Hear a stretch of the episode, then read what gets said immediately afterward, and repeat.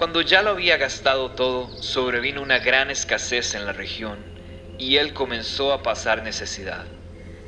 Así que fue y consiguió empleo con un ciudadano de aquel país, quien lo mandó a sus campos a cuidar cerdos.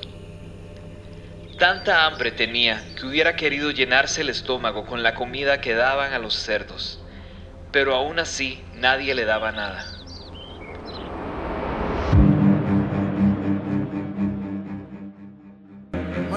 Continuamos con la serie de la locura a la sensatez. Es una serie que está basada en la parábola del hijo pródigo. Así que ya vamos por el segundo capítulo. Si usted no vio el primero, no tuvo la oportunidad de oírlo o verlo, le vamos a pedir que vaya a nuestros medios electrónicos, que nuestro canal de YouTube como Comunidad Paz, nuestro Facebook como Comunidad Paz, eh, pueda bajar los, los podcasts y también ahora puede bajarlo si tiene Android para escucharlo en el carro, en el gimnasio. Viera qué lindo me oigo yo cuando usted está haciendo en, en, la caminadora, etcétera, etcétera, etcétera. Así que puede ponerse al día. Por favor, vaya y se pone al día porque llevamos una secuencia. Está basada en la parábola del hijo pródigo, así que por varias semanas vamos a estar tocando diferentes temas acerca de la misma. Ok, quise empezar esta serie con un cuento loco. ¿A ¿Quiénes oyeron la, la semana pasada las sombrillitas? Muy bien, pues tengo otro más loco. Se llama el cuento de la cucaracha. Así que nosotros los Castro Baeza tenemos cuentos extraordinarios. Así que íbamos para la playa hace muchos años y ahí por eh, la entrada a Recope, después de Punta Arenas, hay un lugar donde venden sandías y mangos y esto y lo otro. Así que dijimos, qué bonito, llevemos unas frutas para el lugar donde vamos. Así que nos detuvimos ahí, compramos sandía, compramos otras cosas y las pusimos así en el asiento de atrás, en los pies de Dani y Moti que iban en ese momento. Y de pronto yo escucho un grito. Ustedes tienen que entender que cuando doña Flora va a esa grita, los colmillos de Drácula se le caen. Los tornillos de Frankenstein se desarman. Ellos se asustan con eso. Ahora, en mi casa hay varios tipos de gritos. Hay gritos de gritos y un grito específico que es grito de cucaracha. Usted lo puede identificar en cualquier lugar del mundo. Es como si Godzilla hubiera entrado a su casa con un mes de no comer y con colitis. Es algo terrible. Así que cuando yo oigo ese... Yo sé que es una cucaracha. Yo digo, cucaracha. Digo, ¿dónde? En su cabeza. Y yo, no, ¿cómo que en mi cabeza? Así que yo no encontraba dónde parquear. ¿Y cómo que en mi cabeza? Y me dicen, no, no, no, no está en su cabeza. Está en el paral de la ventana. Y yo, ¿cómo? Y la vuelvo a ver y está el bicho enorme de este vuelo así. Así que yo no sabía dónde parar, así que comencé a conducir así al otro extremo y hagan algo. Me dicen, abra la ventana, abra la ventana. Y Moti iba a este lado y apenas la abrí. Dice, no, me va a caer encima. Y se pasó al otro lado. Entonces él dice que veía la cucaracha agarrada así en el viento, donde no se soltaba. Las antenas se le hacían así para atrás, pero no se soltaba. Entonces yo, ¿qué hago? ¿Qué hago? Alguien que me ayude. Y los gritos espeluznantes de mi querida madre esposa. Así que en algún momento que encontré dónde salir, me ayuda conduciendo así. Me di, me di cuenta que Flora viaja a Guanacaste con suéter, por si acaso. Pero dice que es culpa del aire acondicionado que llevo muy frío, pero en ese momento se lo he quitado. Entonces puse un escudo protector entre el monstruo y yo. Así que de pronto apenas me pude parar en algún lugar, parqué así ni siquiera yo no había terminado de frenar y Flora estaba a 25 metros haciendo así. No, si un loco hace varios. Moti se había salido y solo la valiente de Dani que está ahí tenía, se quitó la sandalia, agarró, le hizo puff, la botó y la sacó del carro. Y yo, bien Dani, así se hace. así que ese es el cuento de la cucaracha. La otra semana les cuento otro. Muy bien. Así que de la locura a la sensatez, estamos trabajando con esta parábola, aprendiendo varias cosas. Primero, ya saben, me gusta hacer un pequeño resumen de la enseñanza anterior para que podamos conectarlos. Y tenemos que conectarnos con el contexto del pasaje bíblico. es muy importante conocer el contexto y el texto para no equivocarnos en la aplicación de las escrituras. Así que Jesús, eh, en, Lucas capítulo 15, versículo 1 y 2, Jesús está hablando con muchas personas, está hablando con publicanos y está hablando con fariseos, escribas y maestros. Así que los publicanos se acercaron a Jesús para escucharlo, dice el capítulo 15 de Lucas, y los escribas y los fariseos se acercaron para murmurar, para quejarse. Así que tenemos dos grupos de personas aquí representados en esta parábola. Uno, los publicanos que representan a la clase pecadora de Israel, no desde un punto de vista de la visión de Dios, sino desde el concepto de los fariseos, de la estructura religiosa. Así que estos eh, republicanos siempre están relacionados con prostitutas y algunos otros pecadores más. Y ahí están, se han acercado para escuchar. En el texto, en el, de la forma en que está escrito, es que se, acercaron con la intención de escuchar para acercarse a Dios, para encontrar una opción de ser perdonados y recibidos en el reino de los cielos.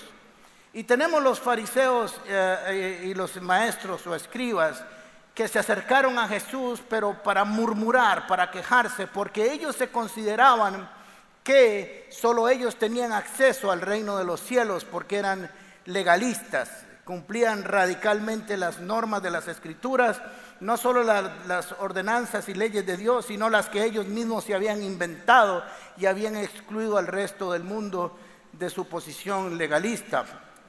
Los publicanos representan al hijo menor y los fariseos y escribas y maestros vienen a ser el hijo mayor.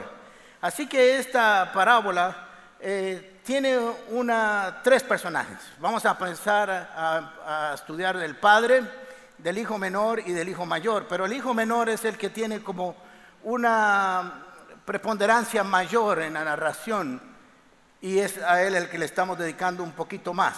Así que esencialmente esta parábola nos habla de un cuento, de una historia donde hay un padre amoroso, tierno, compasivo, que manifiesta su gracia para con sus hijos, tanto los que están cerca como los que están lejos. Los que están cerca para que aprendan a vivir y disfrutar la cercanía con Dios y los que están lejos para que vuelva.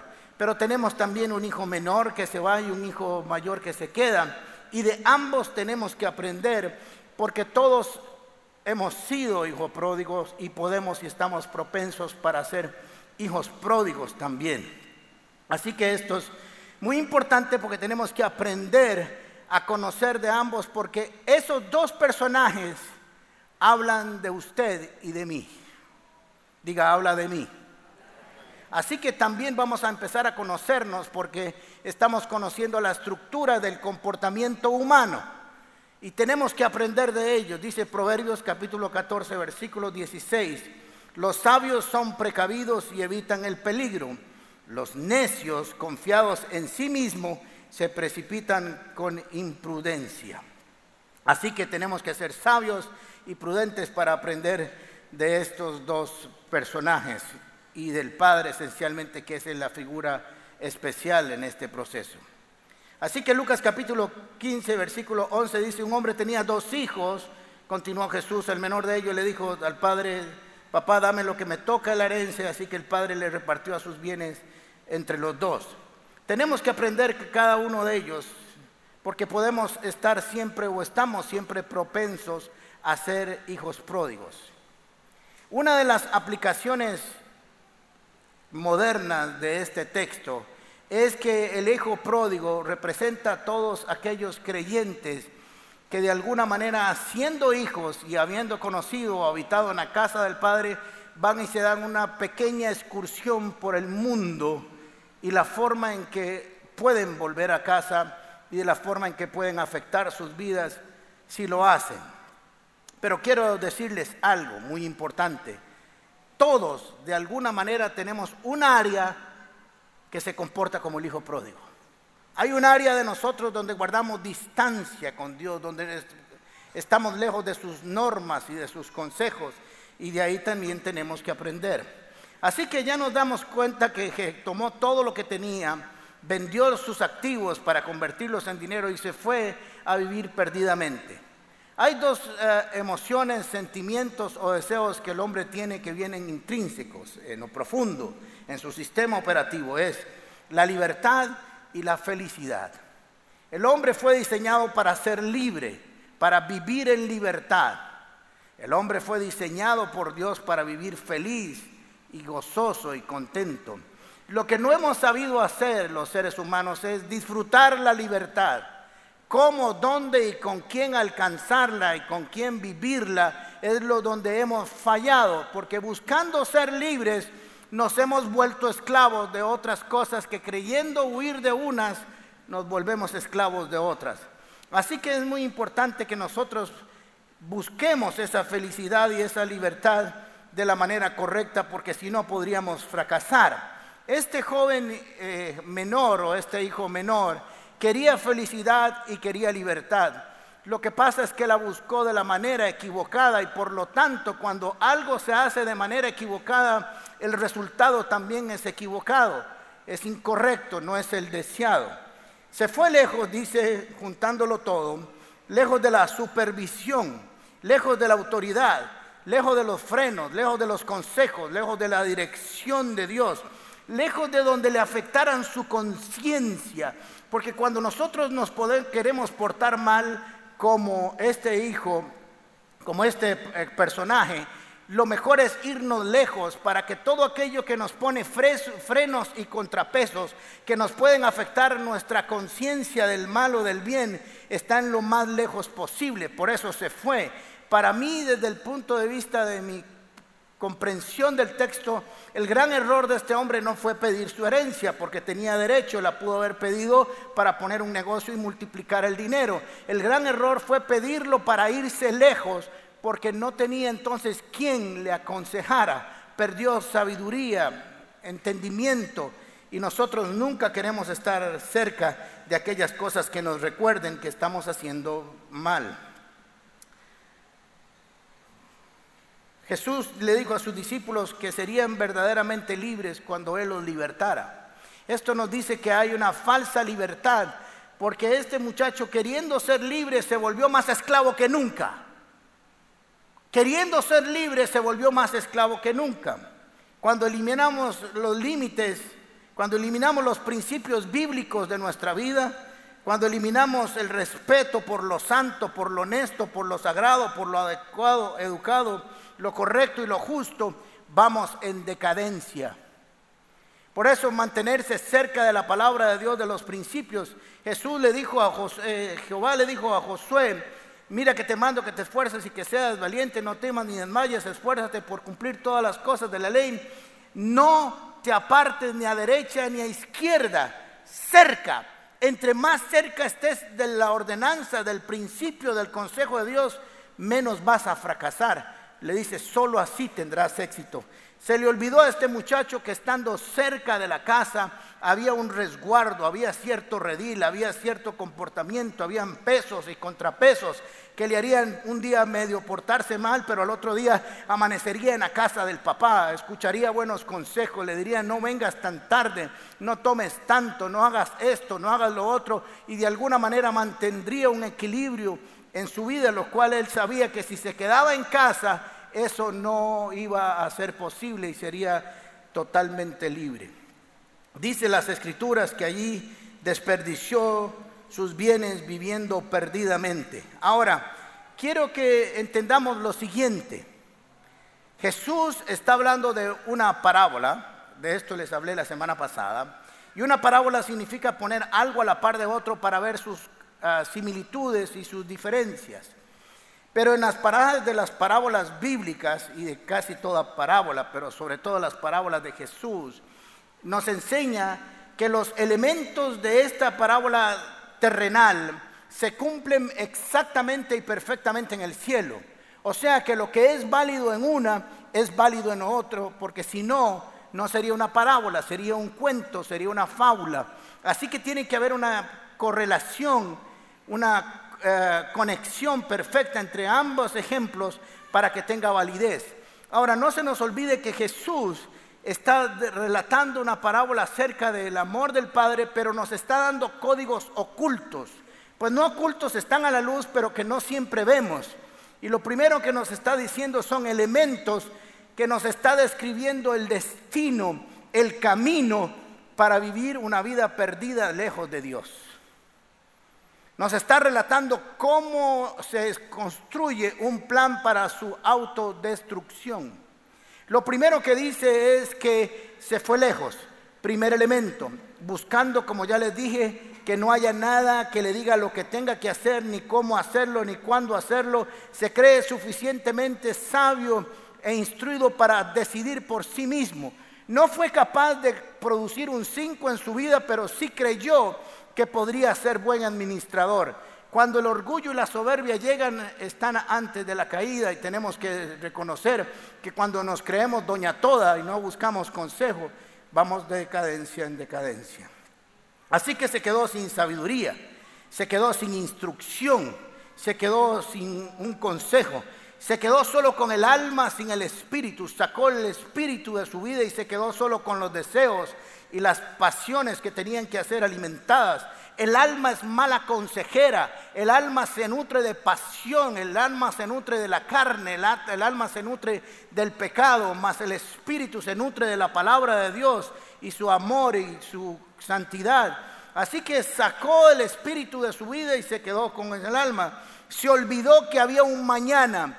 Uno de los elementos importantes que descubrimos en esta parábola es la siguiente. Nunca cambies, nunca cambies, nunca cambies, nunca cambies y nunca cambies lo eterno por lo temporal. Eso es insensatez, es absurdo, es tonto cambiar algo que va a durar toda la vida por algo que va a durar solo unos cuantos años o unos cuantos meses. Es absurdo. No hay ni siquiera que leer la Biblia, es preguntarle a alguien que tenga dos dedos de frente si es un buen negocio cambiar lo temporal por lo eterno. O al revés, ¿verdad? Lo eterno por lo temporal. Así que se le olvidó que el dinero se gasta, que el dinero se va y que los años se van. Algunos le dan rienda suelta a su vida porque dice, la vida es corta, sí, pero la vida es corta, administrala bien. Si fuera muy larga, tenés mucho espacio para administrarla mal y mucho espacio para corregirla. Pero si la vida es corta, es todo lo contrario. Más bien hay que administrarla correctamente. Tengo 57 años y hace nada estaba acordándome de las cosas que hacía a los 20, a los 19. El tiempo se fue como si fuera un mes. Se le olvidó que el pecado con el tiempo da satisfacción, pero que el pecado con el tiempo empobrece. El pecado no enriquece. Una vida de pecado es muy cara. Es cara. Yo no sé cómo hace la gente que tiene vicios, cómo les alcanza. Lo que cuesta mantener un vicio es terrible. Todo lo que pudieran guardar y ahorrar si se dejaran ese vicio. No estoy diciendo que sea religioso y que no se pueden tener algunos pequeños disfrutes de la vida, no con drogas, pero con algunas cosas, pero que no se vuelva un vicio. El, pecado produce satisfacción por un tiempo corto, pero tarde o temprano pasa la factura, nos da dinero, ropa, opulencia, buena comida, buen licor, buenos hoteles, buenas mujeres, buenas drogas, buenas fiestas, buenos rides, buenos momentos, pero todo eso se acaba. Jesús nos está enseñando, es que entendamos en esta historia que Jesús nos está relatando algo que lo que sucede en lo terrenal sucede en el ámbito espiritual. Si caemos en el error de no comparar lo que está sucediendo aquí con lo que sucede en el ámbito espiritual, estaríamos fracasando en el entendimiento de las escrituras. Es que si dice Jesús que eso sucede así y que así opera una vida de lejos de casa, es porque así es. No lo dude. Tarde o temprano el que vive de esa manera así se encontrará. Ahora Jesús no está diciendo esto para condenar, porque esta parábola no es para condena, es solo para advertirnos lo que puede planear un corazón que se aleja de la casa de Dios. Proverbios capítulo 16, versículo 16 en adelante dice, más vale adquirir sabiduría que oro. La gente quiere plata, pero la plata no da sabiduría. Se puede ser una persona con mucho dinero y ser un verdadero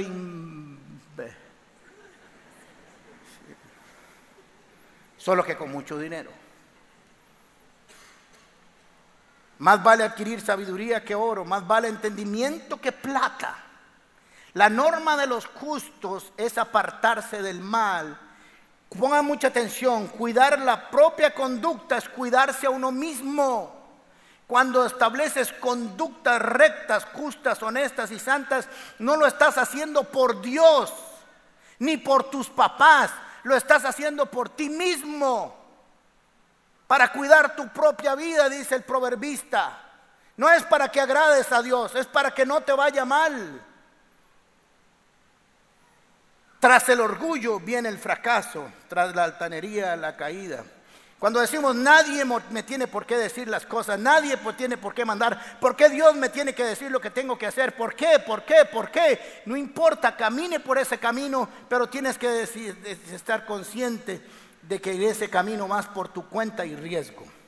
Jeremías 17 dice, nada, nada hay tan engañoso como el corazón no tiene remedio. ¿Quién puede comprenderlo cuando alimentamos nuestra vida de pasiones, pero no del espíritu? Miren qué interesante lo que sucede. Tenemos cursos para ordenar las finanzas. Ya saben que tengo un dicho que voy a patentar. Usted no tiene problemas financieros o económicos, usted tiene problemas mentales. Porque todo se trata de un asunto mental. Así que tenemos un programa para educarlo financieramente a usted si tiene problemas financieros. La gente se matricula, paga el curso, le damos sus libros, comienza a venir a las dos o tres sesiones primeras, pero cuando comienza el curso a apretar las clavijas y comienza a ordenar las finanzas y comienza a decirle algunas cosas que usted debe cambiar, la gente se enoja. No puedo entenderlo. Como diría Media no entiendo, ah, no entiendo, no entiendo, no entiendo. 20.560 mil veces no entiendo. No entiendo. ¿Cómo se mete un curso usted para ser educado y cuando lo están educando, instruyendo, a usted no le gusta? Soberbia, orgullo. ¿Por qué me tienen que decir lo que tengo que hacer? Ahora, si fueras, si tus finanzas estuvieran totalmente perfectas, podrías decirlo, pero lo peor es que están mal. O cuando alguien va a consejería, comienza, va a la primera cita, va a la segunda, pero cuando ya el consejero o el psicólogo comienza a ir en lo profundo y comienza a tocar fibras lo primero que hacen es, ¿qué? Algunos de ustedes lo han hecho. Huyamos por la izquierda, porque no quiero que me toquen las más fibras más profundas cuando se trata de tocar las fibras profundas. Así que tenemos que aprender que el consejo de Dios es maravilloso. Lo segundo que va a pasar, ya vimos que se fue lejos, ya vimos que malgastó. Y dice, cuando hubo malgastado todo, vino una gran hambre en la provincia y comenzó a fallarle. Ahora, yo quiero que sepan que Jesús nos está dando códigos, como se lo repito. Dice que vivió y gastó todos sus bienes perdidamente. O sea, nos dice que los gastó sanamente.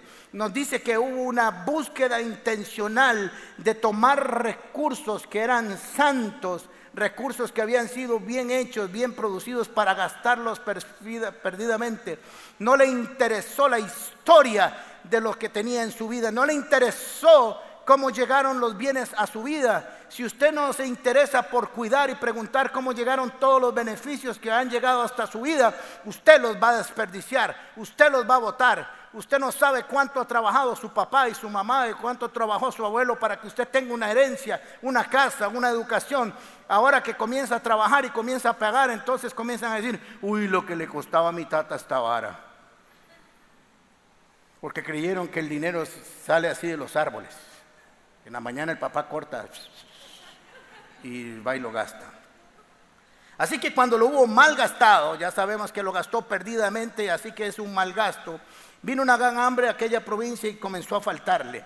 Yo quiero decirles algo que aunque esto no lo estuviera contando Jesús, y yo comienzo a contarle a usted esta historia, todos sabríamos que va a terminar mal. Todos. Porque no hay fortuna que aguante solo gastar. Y más gastar perdidamente. No hay fortuna. Las fortunas se mantienen cuidándolas y se mantienen haciéndolas crecer, no gastándolas.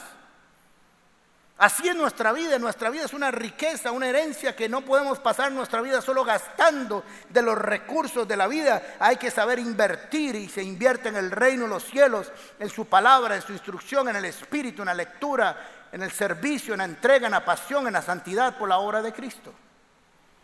De lo contrario, nunca va a crecer, solo vas a tener gasto. Ahora, como siempre que se administra mal, a todo chancho gordo le llega su hora, más llegando por Navidad más o menos, una cosa así. Pero como esto se trata de chanchos, también está incluido. Se acabó la fiesta, antes le sobraba, pero ahora no. Lo que parecía que era una fiesta eterna se acabó. Este hijo pródigo no había oído a Celia Cruz, pero se la creyó porque creyó que la vida era un carnaval.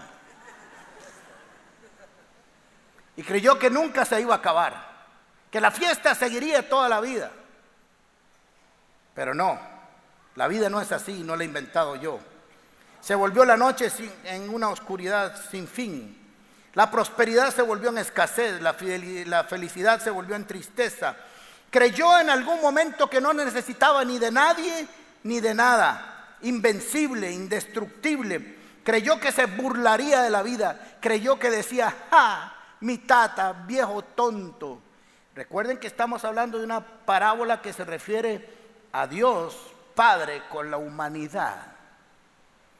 Si perdemos que estamos en una conexión celestial entre Dios y sus hijos, podríamos fracasar. Creyó que se podía burlar de Dios.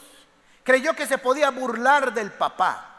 Creyó que le estaba diciendo, oh mi tata, con sus leyes, con los diez mandamientos, usted no sabe disfrutar la vida, Dios. Usted está aburrido, usted está sentado ahí, un viejillo canoso que no sabe hacer nada. Le voy a enseñar a vivir. Y dice el padre, vamos a ver cómo voy a aprender de usted, hijo pequeñito. Creyó que era invencible, indestructible. Creyó que se, pueda, que se podía burlar de la vida, de los demás y de él mismo tal vez. Creyó que era más astuto que el padre. Creyó que su padre trabajaba toda su vida y no sabía vivir. La insensatez pasa la factura tarde o temprano. La insensatez pasa la factura tarde o temprano. Gálatas 6, 7 en adelante dice, no se engañen, de Dios nadie se burla, cada uno cosecha de lo que siembra. El que siembra para agradar la naturaleza pecaminosa de esa misma naturaleza cosechará destrucción. Y el que siembra para agradar al Espíritu del Espíritu cosechará vida eterna.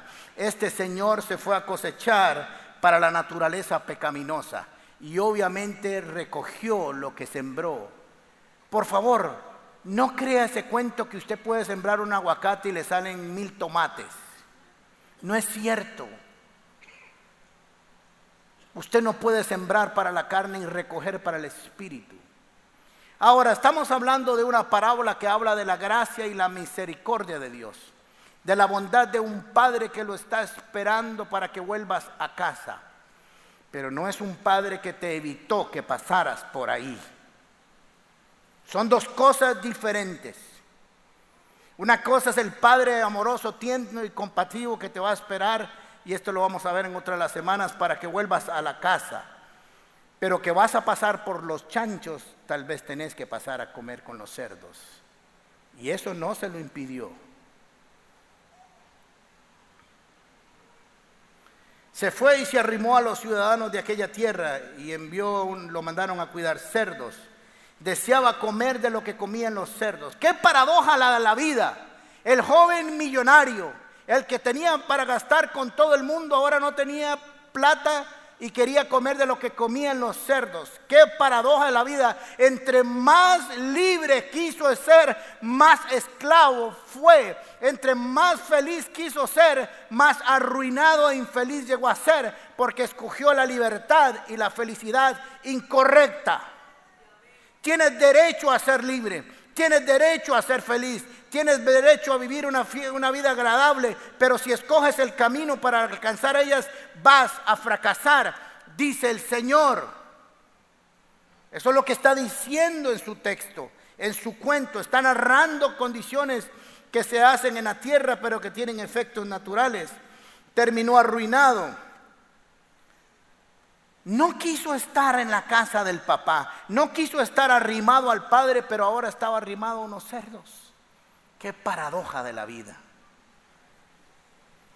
Compartió el pecado con muchos, pero ninguno estaba ahí para compartir su pobreza. Creyó que todo el mundo era como el padre que cuando le pidió, le dio sin preguntar. Creyó que todo el mundo tenía un corazón como el de su papá y serían espléndidos con él. Y no fue así porque padre y madre solo hay una. Creyó que el pecado le pagaría la inversión que él había hecho en el pecado.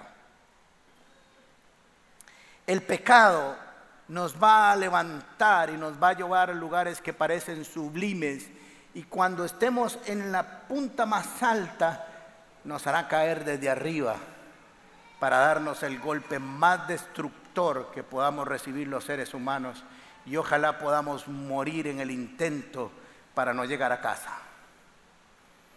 El pecado es cruel. Ahora miren qué interesante porque volvemos a los códigos. Jesús pudo haber terminado esta enseñanza así, esta parábola. Y se fue y habiendo gastado todo, vino una gran hambruna y no tenía que comer y se fue y volvió a la casa del papá. Pudo haber sido así. Pero quiero decirles que hay un código que aún hay que abrir, otra puerta que es aún más reveladora de todo lo que hemos estado hablando. Este joven no solo se fue lejos de casa, este, este joven se fue lejos del Dios de su padre en la narrativa de la parábola o del padre, porque se fue a una tierra pagana. Si hubiera sido una tierra de los hebreos, nadie estaría cultivando cerdos, porque el cerdo es un animal inmundo. Así que él escogió ir a un lugar que aún ni siquiera tuvieran su religión, la creencia de sus padres. No quería nada de lo que representaba la fe de su casa se fue a lo pagano para ni siquiera pasar cuando iba de tanda por una iglesia cristiana y oír la pandereta que le recordara su casa. Se fue donde habían dioses extraños, se fue renegando su espiritualidad, se fue renegando sus conceptos espirituales. No quería absolutamente, se fue a un lugar que ojalá no practicaran nada de lo que se practicaba en su casa, porque eso sería un límite. Ese es un código que Jesús está diciendo. El deterioro físico del pecado termina con un desastre espiritual, termina con una negación de la fe. Hmm. Se fue lejos, no a una tierra de los vecinos hebreos, se fue a una tierra de los paganos. Esto nos habla de un deterioro espiritual, de una humillación no solamente físicamente, sino una humillación del espíritu de este hombre. Jesús no pudo presentar tan gráficamente. El maestro de los maestros a través de una parábola nos dibujó el proceso de la autodestrucción de alguien que desea caminar por sus propios caminos lejos de la presencia de Dios. No pudo haberla pintado mejor, no pudo haber sido más gráfico, no podemos entenderla mejor que cuando comprendemos como alguien que ha guardado en su corazón algo que no es de Dios comienza a gestar y a gestionar un plan para gastar, para pervertirse, para irse a la ruina sin que nadie le dijera.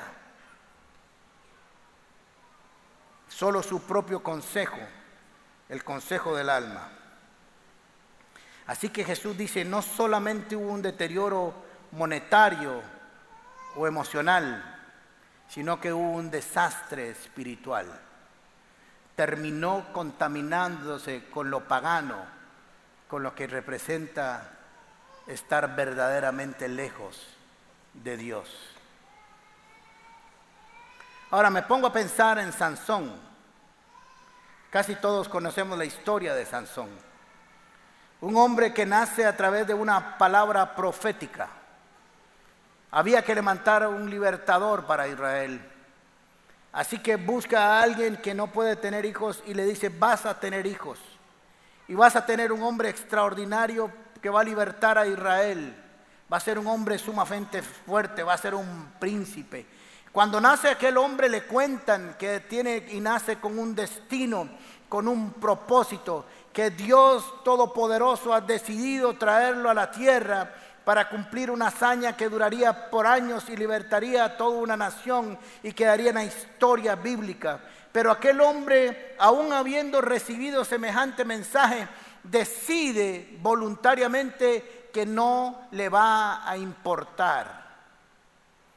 Así que se va y se enamora de una pagana, de algo que estaba prohibido para los israelitas. Porque su corazón había decidido ya no caminar por los caminos rectos aquí.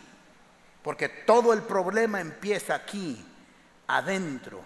Por eso tienes que hacer una reflexión como piensas, lo que piensas, para qué lo quieres, cómo lo quieres, con qué lo quieres, dónde lo quieres, porque depende de la estructura del plan, así está tu corazón.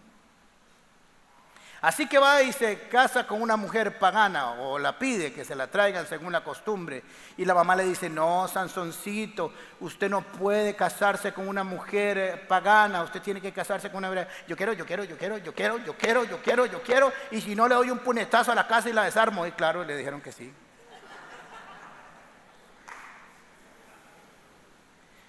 Pero tuvo problemas con esa doña, así que se complicó un poco con el suegro y otras cosas más, tal que no, pudo consumar el matrimonio, etcétera, etcétera, lo engañaron. Entonces después, como no le funcionó la primera maldad bien, va y hace la segunda, se casa o se mete con una prostituta. Deterioro. Porque cuando comienzas a caminar por tus propios caminos hay un deterioro natural hacia la caída. Así que se acuesta con la prostituta, pero después se enamora de Dalila, su caída completa. Se burla del destino, se echaba unos traguillos, amanecía hasta las orejas, lo vacilaban, le daban cosas y siempre los engañaba. No, no, no, eh, mi fuerza es la uña encarnada que tengo. Y mi fuerza es que tengo los aretes. Y decía, los voy a, me voy a reír de ellos toda la vida hasta que la vida le puso un límite, porque no se pudo seguir burlando de algo que era sagrado. ¿Me siguieron? Usted puede burlarse por un tiempo de lo sagrado y creer que está engañando a Dios, creyendo que nada está pasando, pero tarde o temprano lo que se siembra se cosecha. Así que en esas que van y vienen le cortan su cabello y pierde su fuerza. Su fuerza ciertamente era el pelo largo, pero más que el pelo largo era el pacto que representaba su cabello. Se burló del cabello, rompió el pacto con Dios y con el destino. Pudo ser un hombre, seguro era un hombre bello, alto, extraordinario, así como yo Pudo vivir como un príncipe en un castillo hermoso con las mujeres autorizadas en aquel tiempo que quiso salir a la batalla y tener grandes victorias y volver como un héroe, pero terminó ciego. Le sacaron sus ojos y como una mula o un buey le daba todo el día vueltas a un molino donde la gente pasaba a burlarse de alguien que fue diseñado para vivir en la gloria de Dios. ¿Me está siguiendo? Yo quiero decirte que en el diseño de Dios, en el diseño de tu papá, hay una casa extraordinaria para que disfrutes de su gloria, de su espíritu, de su presencia, de su gozo, y que si no aprendes a disfrutarla y no la entiendes, irás a buscar satisfacción al lugar equivocado y te saldrá muy caro. Y no pierdes la salvación. Pero qué historia más horrible terminar deseando comer lo que comen los cerdos. Esta historia se trata de un padre amoroso que está contando la historia de sus hijos, pero que obviamente no quiere que sus hijos vivan así. Este hombre entendió, creyó que era mejor su consejo que el consejo de Dios. Isaías 29, 13 dice, el Señor dice así, este pueblo me alaba con la boca y me honra con los labios, pero su corazón está lejos de mí. Su adoración no es más que un mandato enseñado por hombres. Quiero decirte que no es necesario irse de la iglesia para estar lejos de Dios. Tu corazón puede estar muy lejos, aunque estés ahí sentado. Porque el Señor dijo, de labios cantan, pero su corazón, su conducta, sus deseos, cuando nadie los ve, están lejos de mí. Y el Señor te dice, yo tengo algo mejor para tu vida, algo que perdura en el tiempo, algo que ha sido diseñado desde antes que nacieras para tu libertad y para tu felicidad. Cierre sus ojos un momento. Esperamos que esta enseñanza haya sido de gran bendición para tu vida. Si te gustó este mensaje, puedes suscribirte a nuestro canal y también seguirnos en redes sociales. Nos vemos en la Comu.